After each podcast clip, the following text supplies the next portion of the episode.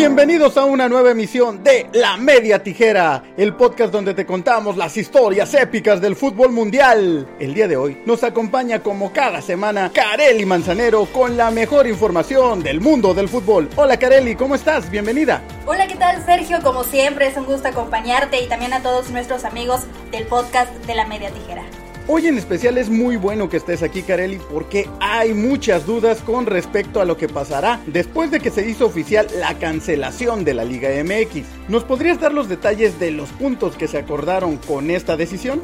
Claro que sí, te comento que este viernes 22 de mayo se dio a conocer el comunicado oficial por parte de la Liga MX donde anunciaron que el torneo ha sido cancelado sin tener campeón. Misma situación con la Liga MX femenil, la Liga Premier y Tercera División. Esta será la primera vez en la historia que no habrá campeón en la Liga MX. Y es que desde la temporada 1943-1944, cuando empezó la época profesional del fútbol mexicano, siempre se había coronado a un equipo. Sin embargo, la pandemia del coronavirus impidió que el clausura 2020 se reanudara y por ende que no existiera un monarca del fútbol mexicano durante al menos este semestre. Sabemos que con la desaparición de la liga de ascenso ya no existirá el descenso, pero se había acordado que los últimos lugares del cociente o porcentaje, como le dicen algunos, pagarían multas para que ese dinero se destine a la ahora llamada liga de expansión. ¿Qué pasa con este aspecto, Carelli?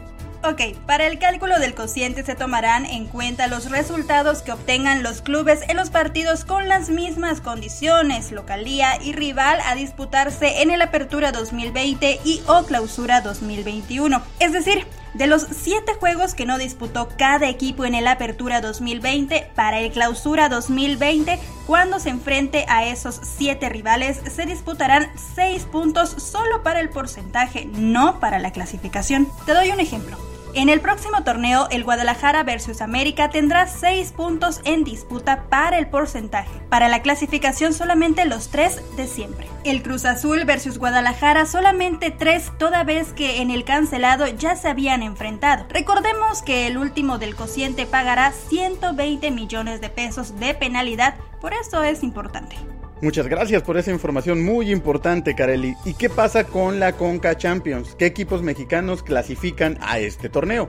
Fíjate que se determinó que el Cruz Azul y León irán a la Liga de Campeones de la CONCACAF por encontrarse en el primer y segundo lugar de la tabla general. Muy bien, y ahora, ¿cuándo volveremos a tener fútbol en México? ¿Cuándo inicia el próximo torneo que en este caso será el Apertura 2020? Bueno, para el inicio del torneo Apertura 2020 se entregará un protocolo sanitario revisado por las autoridades de salud para regresar a los entrenamientos mismos que se definirán durante la primera semana de junio.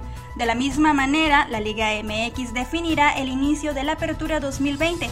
Lo que sí es un hecho es que será a puerta cerrada hasta que las condiciones sanitarias sean seguras para la afición con base a las recomendaciones que emita el gobierno federal.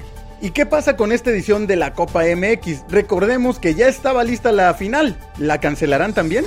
No, la final de la Copa MX entre los Cholos de Tijuana y los Rayados de Monterrey sí se va a jugar, aunque todavía no hay una fecha. El torneo que está pendiente es el de la Copa MX de la Apertura 2020 y Clausura 2021, pues en la Liga MX primero deben resolver qué equipos jugarán en la Liga de Expansión.